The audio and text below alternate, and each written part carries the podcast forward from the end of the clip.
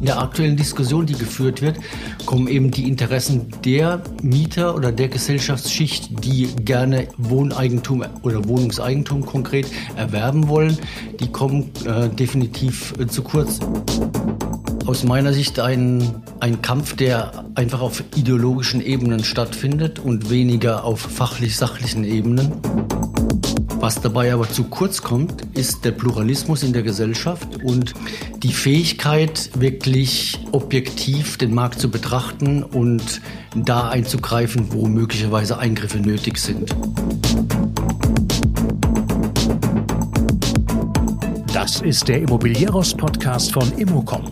Jede Woche Helden, Geschichten und Abenteuer aus der Immobilienwelt mit Michael Rücker und Yvette Wagner.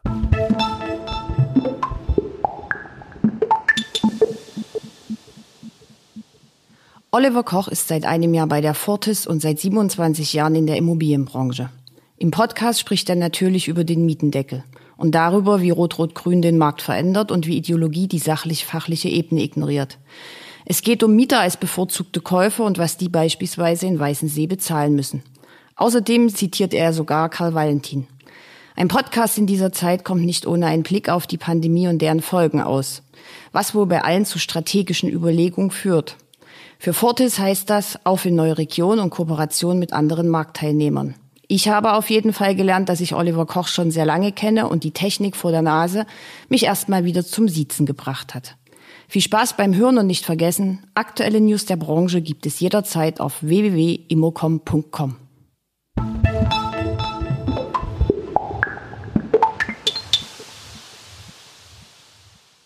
Ich bin heute zu Gast bei Fortis, bei Oliver Koch. Hallo, schön, Hallo. dass ich hier sein kann. Freut mich auch sehr. So, wir wollen auch gleich einsteigen. Die Frageliste ist sehr lang und meine erste Frage, wir kennen uns ja jetzt auch schon eine Weile, ist, fühlen Sie sich denn manchmal unverstanden? Ich habe erst jüngst in der Süddeutschen Zeitung gelesen, dass der Investor Fortis, dessen Slogan lautet herrschaftliches Wohngefühl im Art Nouveau-Stil. Und dann wird geschlussfolgert, der Mechanismus, der dann in Gang kommt, ist regelmäßig derselbe. Auf sogenannte Modernisierung folgen erhebliche Mietsteigerungen. So viel zum Klischee. Ja, so viel zum Klischee und zu, so viel auch zum Thema Aktualität. Ähm, die Süddeutsche Zeitung und ähm, im Rahmen der Berichterstattung, die jetzt stattgefunden hat, ähm, greifen auf äh, letztendlich veraltete Themen zurück. Grundsätzlich nehmen wir Modernisierung Gemeinschaftseigentum vor und berufen uns da natürlich auf die aktuelle ähm, Gesetzgebung und auf die gesetzlichen Möglichkeiten. Ähm, der Fall, der hier konkret nochmal hochgekocht wurde, resultierte aus dem Jahr 2018. Ähm, Ach doch, so aktuell. Genau, soweit so aktuell. Und ähm, da will ich gar nicht verhehlen, dass man da bei der Fortis mit Sicherheit nicht alles richtig gemacht hat ähm, und ähm, räume da auch durchaus Fehler ein. Aber was den Bericht an sich jetzt betrifft, äh, muss man sagen, ähm, ist er tatsächlich nicht aktuell. Und gerade in diesem konkreten Objekt, das hier angesprochen ist, haben wir tatsächlich keine Mieterhöhungen durchgeführt. Und von daher geht der Vorwurf grundsätzlich mal fehl. Ähm, das ist eigentlich das, was ich dazu sagen kann. Ähm, es ist nun mal so, dass äh, Modernisierungsankündigungen selbstverständlich herausgeschickt wurden in der Vergangenheit. Die Gesetzgebung hat ja da auch entsprechende Anpassungen vorgenommen. An die halten wir uns auch komplett. Und von daher der Slogan hin, ähm, okay, ich kenne den nicht, ich bin jetzt seit einem Jahr bei der Fortis und mir ist der noch nicht untergekommen. Aber selbstverständlich ist es so, dass wir auf bestimmte Objekte und bestimmte Qualitäten auch abzielen. Und unser Geschäftsmodell ist so aufgestellt, dass wir Wohneigentum für eine breite Bevölkerungsschicht schaffen wollen und entsprechend agieren wir auch. Und von daher glaube ich nicht, dass wir uns aktuell hier wirklich etwas vorwerfen lassen müssen. Trotzdem steht die Fortis und auch du ja immer im Schuss fällt. Wenn wir jetzt wieder angucken, die Linke will den Mieterschutz, der sicherlich wichtig ist, noch weiter stärken. Insbesondere für Älter. Es gab äh, eine Expertenanhörung im Rechtsausschuss, dass äh, wenn Mieter älter als 70 Jahre sind, ihnen nicht mehr gekündigt werden darf. Wie viel Mieterschutz ist denn ähm, möglich und vor allen Dingen nötig? Ja, es ist so viel Mieterschutz nötig, dass die, die geschützt werden müssen geschützt werden, aber man darf im Kontext auch nicht vergessen, dass es auch noch gesellschaftliche andere Interessen gibt. Und in der aktuellen Diskussion, die geführt wird, kommen eben die Interessen der Mieter oder der Gesellschaftsschicht, die gerne Wohneigentum oder Wohnungseigentum konkret erwerben wollen, die kommen äh, definitiv äh, zu kurz. Ich, ich nehme an, es spielt hier an auf die Gesamtthematik Umwand der sogenannten Umwandlungsbremse. Ähm, und da muss man einfach sagen, da wird deutlich über das Ziel hinausgeschossen, weil die Bevölkerungsschicht, die gerne Wohnungseigentum erwerben möchte, komplett nicht berücksichtigt werden, weil der Erwerb von Wohnungen aus dem Bestand damit für die Zukunft quasi ausgeschlossen wird. Mhm. Was macht das mit dem Berliner Immobilienmarkt? Also Berlin steht ja da immer im, im Mittelpunkt. Sie sind ja schwerpunktmäßig oder ihr seid schwerpunktmäßig in Berlin äh, tätig. Auf der Homepage steht beim Richtig, Einkaufprofil ja, genau. noch Potsdam. Ja. Ähm, was macht das mit dem Berliner Markt, der da ja sehr weit vorn ist und immer weiter nach vorn geht? Also das macht den äh, Berliner Wohnungsmarkt natürlich noch mal spezieller als andere Märkte. Also gerade die Bestrebungen, die von Rot-Rot-Grün im Moment äh, massiv vorangetrieben werden, die Möglichkeiten, was das Eigentum betrifft, ähm, weiter einzuschränken, ähm, erzeugt natürlich einen neuen Markt oder eine Veränderung des Marktes und jeder einzelne Marktteilnehmer muss sich, muss sich überlegen, wie er sich an diesen Markt anpasst. Tun das alle? Ich kann jetzt natürlich nur für uns sprechen. Natürlich ähm, sind wir, haben wir, führen wir intensive Diskussionen, wie wir mit dieser Situation umgehen. Jetzt bin ich seit nahezu, also nahezu 25 Jahren, erst 27 Jahre im Immobiliengeschäft. Also ich kann auf eine lange Erfahrung mit ganz unterschiedlichen Situationen äh, zurückblicken. Ähm, ich kenne noch die Situation in Berlin, wo die Mieten im Schnitt bei, glaube ich, 4,60 Euro lagen und äh, der Verkauf von Bestandsimmobilien ähm, war quasi nicht möglich oder nur zu, sagen wir mal, Preisen, von denen wir heute nur noch träumen können. Und eine große Marktentwicklung war überhaupt nicht zu erkennen. Aber trotzdem haben wir als Immobilieninvestoren und als Marktteilnehmer immer wieder auch Lösungen gefunden, diese Phasen zu überstehen. Und von daher bin ich relativ gelassen, dass uns das auch in der Zukunft gelingen wird. Es ist aber ein schöner Punkt. Du warst vorher bei der Patrizia, bei der Deutschen Wohnen. Mit dir kann man ja so ein bisschen auf eine Zeitreise tatsächlich gehen, was den, was den äh, Markt äh, anbetrifft. Warum wird denn hier so scharf gekämpft? Ja, das ist aus meiner Sicht ein, ein Kampf, der einfach auf ideologischen Ebenen stattfindet und weniger auf fachlich-sachlichen Ebenen. Es haben sich einfach, die linksorientierten Parteien haben sich einfach auf die Fahne geschrieben, den Mieter maximal zu schützen. Darüber hinausgehend, wie der Mieter ja heute schon massiv geschützt ist, weil sie es letztendlich Klientelpolitik bezogen als ihre großen USP sehen. Und darauf äh, fokussieren sie sich. Und es ist natürlich auch logischerweise gerade in einer Mieterstadt wie Berlin ähm, ein dankbares Feld, das beackert werden kann und das natürlich auf große Resonanz stößt. Was dabei aber zu kurz kommt, ist der Pluralismus in der Gesellschaft und die, die Fähigkeit, wirklich objektiv den Markt zu betrachten und da einzugreifen, wo möglicherweise Eingriffe nötig sind. Gerade nochmal zurückkommend auf die, die Frage ähm, Eigenbedarfsschutz für Mieter, die älter als 70 Jahre sind. Äh, die Diskussionen werden offen ja gar nicht geführt. Also ich kenne tatsächlich keinen ähm, vernünftigen realistischen Marktteilnehmer in dem Bereich, der sich dieser Diskussion ähm, widersetzen würde. Selbstverständlich gilt es, äh, bestimmte Bevölkerungsgruppen besonders zu schützen. Aber meiner Meinung nach wird man das nur erreichen, wenn man auch in den Konsens, äh, in die Konsensdiskussion geht und versucht, einvernehmlich äh, mit den Marktteilnehmern eine Lösung zu finden, die, wie gesagt, auch möglich ist zu finden. Jetzt haben wir ja noch die spezielle Problematik, dass nächstes Jahr Wahlkampf ist. Das heißt also, alle rüsten nochmal auf. Was erwartest du im Bereich Immobilienwirtschaft? Da muss man tatsächlich ähm, unterscheiden zwischen Bundestagswahlkampf und ähm, ähm, Landtagswahlkampf beziehungsweise Wahlkampf in Berlin.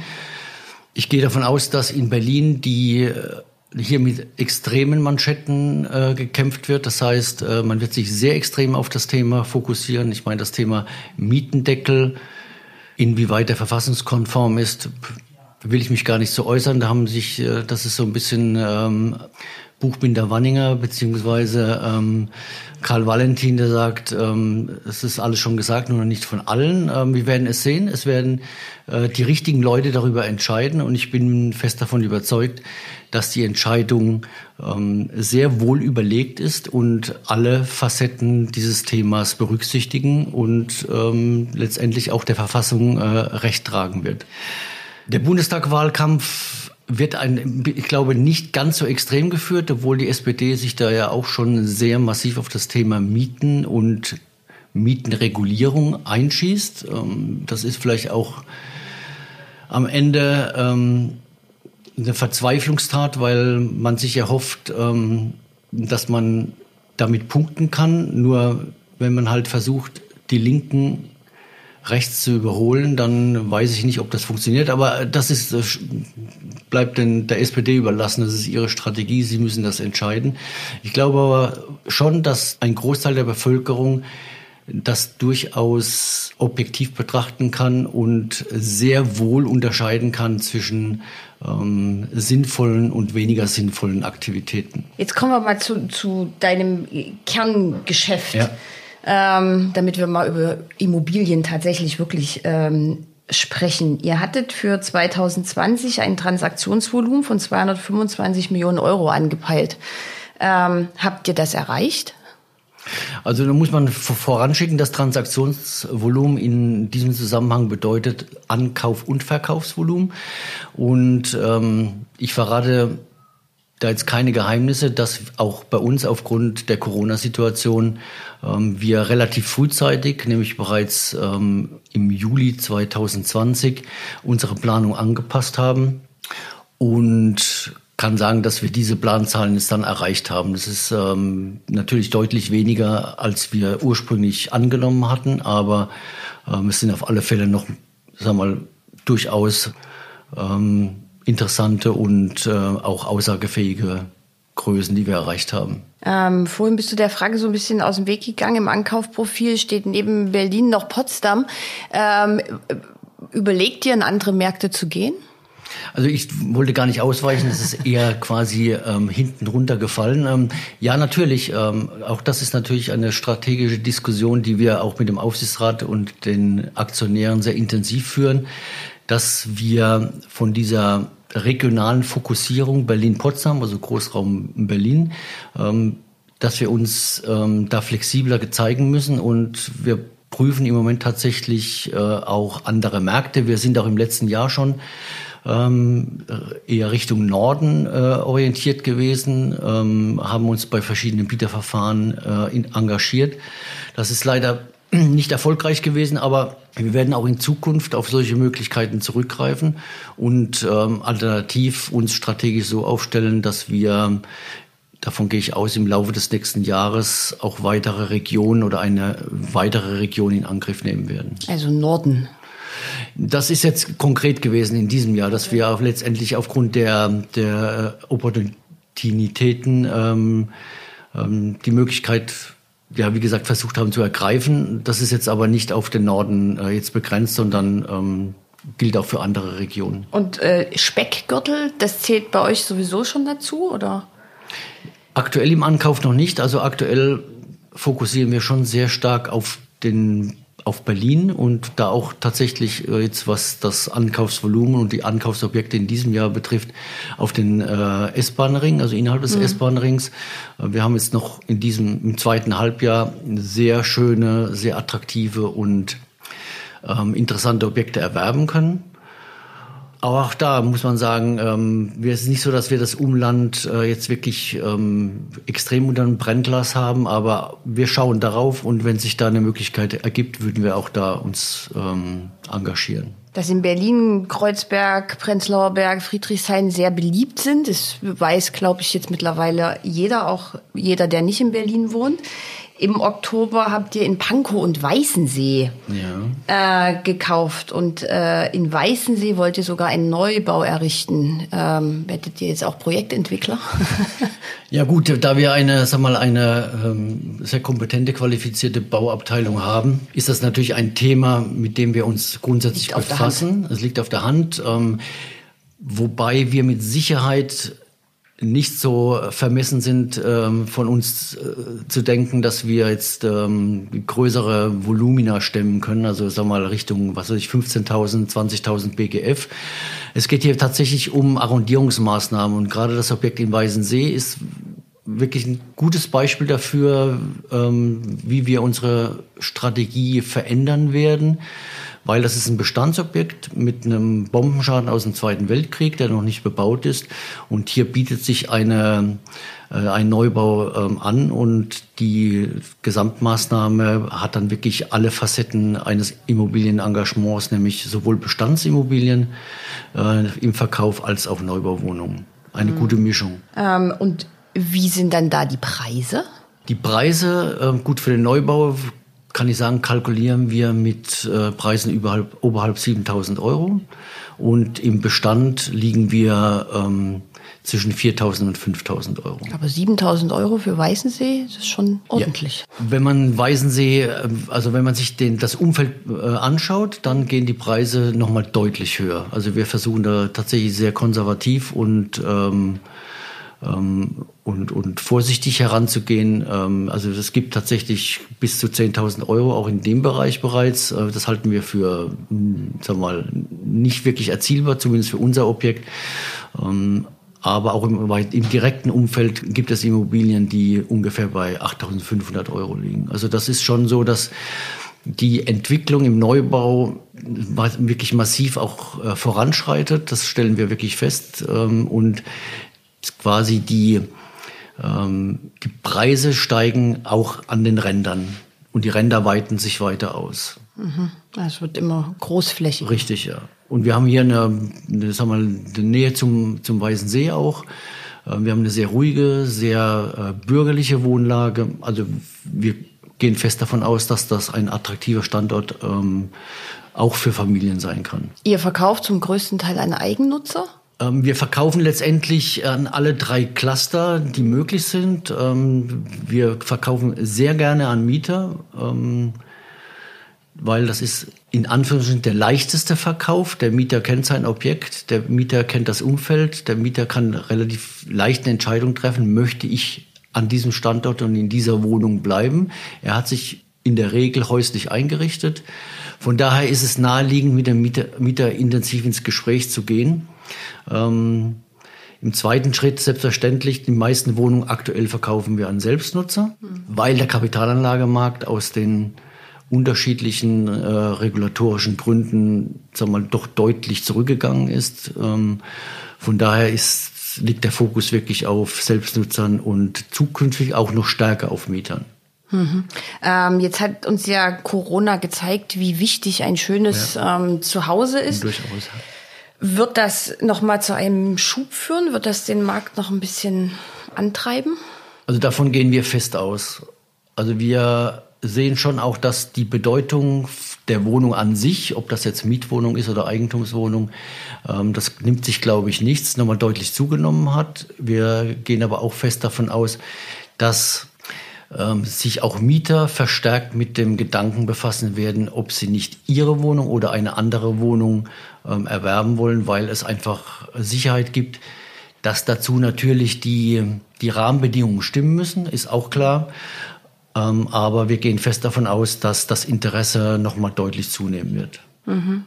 Ähm, jetzt würde ich ja aber vielleicht dann lieber mir einen Neubau kaufen, der noch nicht mietengedeckelt ist, als eine Bestandswohnung. Ist das so? Ist das ein Trend? Ähm, merkt man das? Denken die Leute da wirklich darüber nach? Diskutieren die das? Also, die, also für Selbstnutzer ist die Frage eher irrelevant, weil sie natürlich. Ähm aber wenn ich jetzt als nicht als Selbstnutzer, aber wenn ich jetzt einfach mir eine Wohnung kaufe, bin ich jetzt noch kein Investor, mhm. aber also, also naja, aber ganz nah dran.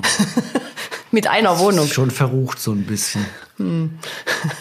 Ja, also ähm, für einen Kapitalanleger selbstverständlich bietet sich im Moment die Neubauwohnung an. Nur muss man natürlich auch sehen, dass die Preise da wirklich ähm, schon extrem gestiegen sind in den letzten Jahren.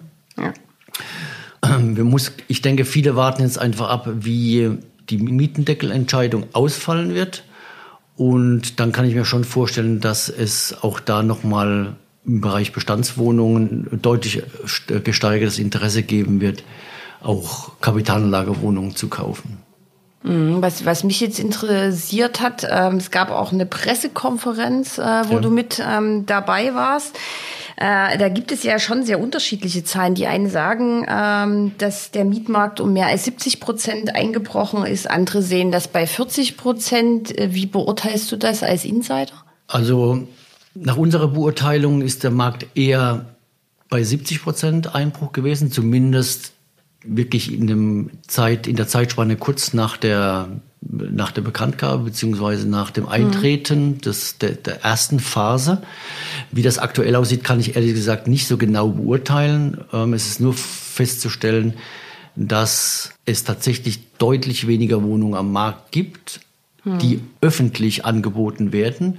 Ähm, selbst bei den großen ähm, Immobilienunternehmen ist es so, dass viele Wohnungen direkt quasi weitergegeben werden, ohne dass sie auf dem Markt erscheinen. Auf dem Markt, also bei ImmoScout oder bei ImmoWelt erscheinen müssen. Also maximal auf der ähm, auf der Unternehmenshomepage, aber häufig nicht mal da, weil es einfach so Wartelisten gibt und so viel Interesse gibt, dass, ähm, dass die Wohnungen gar nicht mehr aktiv erscheinen. Mhm. Okay. Und das ist aber auch eine Sache, die du jetzt schon eine längere Zeit beobachtest? Also das ist jetzt nochmal forciert worden durch, ähm, durch den Mietendeckel Phase 1 und durch Phase 2. Kann ich jetzt nicht genau sagen, wie das statistisch aussieht, aber ja. ich gehe davon aus, dass sich die Situation zumindest nicht verbessert hat. Hm, okay, dann haben wir ja aber auch noch den Dachgeschossausbau, der schwierig nur genehmigungspflichtig ist. Wir dürfen nicht mehr aufteilen. Wir haben Brandschutz, wir haben einen zweiten Rettungsweg. Ähm, Gibt es noch mehr Dinge, die uns so spontan einfallen? Ja gut, also zum, zum Dachgeschossausbau kann ich sagen, können wir in, in der Regel uns nicht beschweren. Also wir haben okay. Auch das ist durchaus eine Veränderung unserer unternehmerischen Strategie. Wir werden uns in Zukunft auch äh, ganz stark auf den Eigenausbau der Dachgeschosse ähm, äh, fokussieren, weil wir einfach sehr schöne und sehr ausbaufähige Dachgeschosse haben. Und da haben wir tatsächlich auch in vielen Fällen, in, in fast allen Fällen ähm, vom Bauamt auch die, die Baugenehmigung bekommen. Es ist tatsächlich so, dass, und das ist von wieder, wieder einmal, muss man sagen, von Bezirk zu Bezirk sehr unterschiedlich. Äh, wir haben häufig, wenn dann ein Problem mit dem zweiten Rettungsweg, weil keine Ahnung, ich kann es wirklich nicht beurteilen, woher das kommt. Ähm, Gerade diese, diese Fluchtspindeltreppe, die man, ich sag mal, zu Tausenden verbaut hat in den letzten ja. 20, 30 Jahren, äh, nicht mehr genehmigungsfähig sind in vielen Fällen. Und da muss man sich schon die Frage stellen. Warum? Ja, das ist eine gute Frage weil sie optisch nicht ins Bild passen oder es gibt ganz unterschiedliche absurde, abstruse Begründungen und ähm, man kann es einfach nicht nachvollziehen, weil wie gesagt, ich, man muss ja, ich kann völlig verstehen, dass man sich an Bauordnungen und an bestimmte Regularien halten muss. Das ist überhaupt gar kein Thema. Aber ähm, es werden hier wirklich fadenscheinige Begründungen abgegeben, die Dachgeschossausbau verhindern. Äh, aber von Bezirk zu Bezirk unterschiedlich. Habt ihr hier so eine heimliche Kartei, wo ihr dann immer stehen habt, in Friedrichshain-Kreuzberg ist es so und in also Köpenick ist es so? Nein, das ist also jetzt, wir haben jetzt keine, äh, keine Kartei angelegt, aber ähm, wir wissen natürlich schon, wenn wir Objekte prüfen im Ankauf, äh, die in bestimmten Bezirken liegen, dass wir da mit unserer ähm, mit unserem ähm, Maßnahmenplan beziehungsweise mit den Möglichkeiten des Dachschussausbaus sehr vorsichtig agieren müssen. Mhm. Ähm, eure Pipeline ist jetzt noch groß genug. Gibt es denn überhaupt noch Objekte auf dem Markt? Weil in dieser Pressekonferenz, ja. in der ich da zuhörte, klang das ja schon so, dass es jetzt eigentlich, also entweder ist es ganz überteuert oder es ist gar nichts.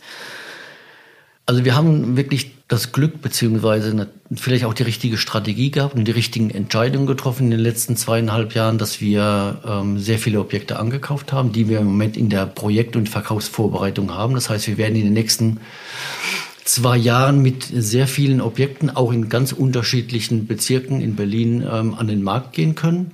Das bringt uns einen Vorteil und natürlich auch ähm, schafft es einfach Luft und äh, die Möglichkeit, ein bisschen langfristiger zu planen. Und man muss sagen, dass im letzten halben Jahr noch also Objekte auf den Markt gekommen sind, ähm, mit denen wir gar nicht gerechnet hätten und die trotz hoher Preiserwartungen der Verkäufer für uns immer noch attraktiv und rechenbar sind. Letztendlich muss man sagen, äh, schlägt sich das natürlich immer logischerweise auf den Endverkauferpreis nieder. Das heißt, wenn wir teuer einkaufen müssen, dann müssen wir auch in bestimmte, bestimmte Preise aufrufen für den, für den Endverkäufer. Trotz alledem sind wir auch da sehr breit aufgestellt. Im Rahmen der Planung ähm, haben wir das mal im Detail ermittelt. Also wir bieten, wir können bieten, äh, Wohnungen von 4.100 bis 6.500 Euro anbieten, also in der Spanne aktuell. Und von daher sind wir auch davon überzeugt, auch Mietern ein attraktives Angebot machen zu können. Das klingt ja erstmal gut. Du hast jetzt in dem Gespräch bestimmt schon fünfmal Strategie ja. gesagt, ja. Ähm, dass ihr immer eure Strategie überdenkt. Wie, wie stelle ich mir das vor? Also wie groß ist diese Thematik, sich darauf einzustellen, so ein bisschen in die Glaskugel zu schauen? Also ich muss natürlich schon sagen, dass das Jahr 2020 auch uns ähm, auch wegen Corona und wegen, weil wir einfach ein Jahr der Konsolidierung jetzt äh, durchgemacht haben, ähm, operativ vor große Herausforderungen gestellt hat. Ähm, von daher Strategie jetzt nicht wirklich extrem im Vordergrund stand, aber natürlich, ähm, wie gesagt, sind wir mit Aufsichtsrat und äh, mit den Gesellschaftern und Aktionären sind wir im intensiven Austausch, wie wir unser Geschäftsmodell weiterentwickeln können. Von daher nimmt es schon Raum ein, logischerweise. Ähm, und wir werden uns den Möglichkeiten, die uns das Portfolio bietet, auf der einen Seite werden wir uns anpassen, also Dachgeschossausbau und Neubau, Arrondierungsmaßnahmen hatte ich genannt. Aber im zweiten Schritt selbstverständlich auch ähm, hinsichtlich regionaler Veränderung und ja, alle anderen Möglichkeiten, die der Markt im Moment bietet. Also Kooperationen selbstverständlich ähm, Mit? spielen mit anderen Marktteilnehmern zum Beispiel. Ähm, da sind wir in Gesprächen in der Vergangenheit gewesen. Wir sind äh, weiterhin äh, Überlegungen, auch im Vertrieb mit anderen Unternehmen zu kooperieren. Also wir versuchen einfach alle Marktmöglichkeiten, die sich bieten, zu nutzen und äh, diskutieren diese intensiv. Okay, du bist jetzt seit fast genau auf den Tag ein Jahr bei Fortis. Ähm, Habe ich nachgeschaut. Elf Monate, ja, genau. Äh, ähm, was nimmst du dir für 2021 als Traumbild vor, wenn wir nächstes Jahr dann wieder hier sitzen um die Zeit? Ja, also sagen wir, unsere Zielsetzung für das Jahr 2021 ist es tatsächlich, ähm, Objekt, ein Objekt nach dem anderen äh, verkaufsfertig in den Markt zu bringen und ähm, auch sag mal, die, die Saat, die wir gesät haben in den letzten Jahren, auch äh, aufgehen zu sehen und ernten können, zu können. Und das ist der eine Schritt, wirklich so äh, auf der Verkaufsseite und auf der anderen Seite wirklich dann noch intensiver an der Weiterentwicklung des Unternehmens zu arbeiten. Was heißt das? Ja, wie ich gerade eben gesagt habe, die also. verschiedenen Optionen, die sich da bieten, die wirklich voranzutreiben und ähm, dann auch erfolgreich umsetzen zu können. Lieber Oliver Koch, vielen Dank für das Gespräch. Nicht zu Und äh, mich sehr bis gefreut. nächstes oder übernächstes Jahr, dann reden wir vielleicht mal nach der Bundestagswahl ja, und, und, nach der Idee. Senatswahl reden genau. wir dann nochmal hier. Prima. Vielen Dank fürs Gespräch. Gefreut. Vielen Dank.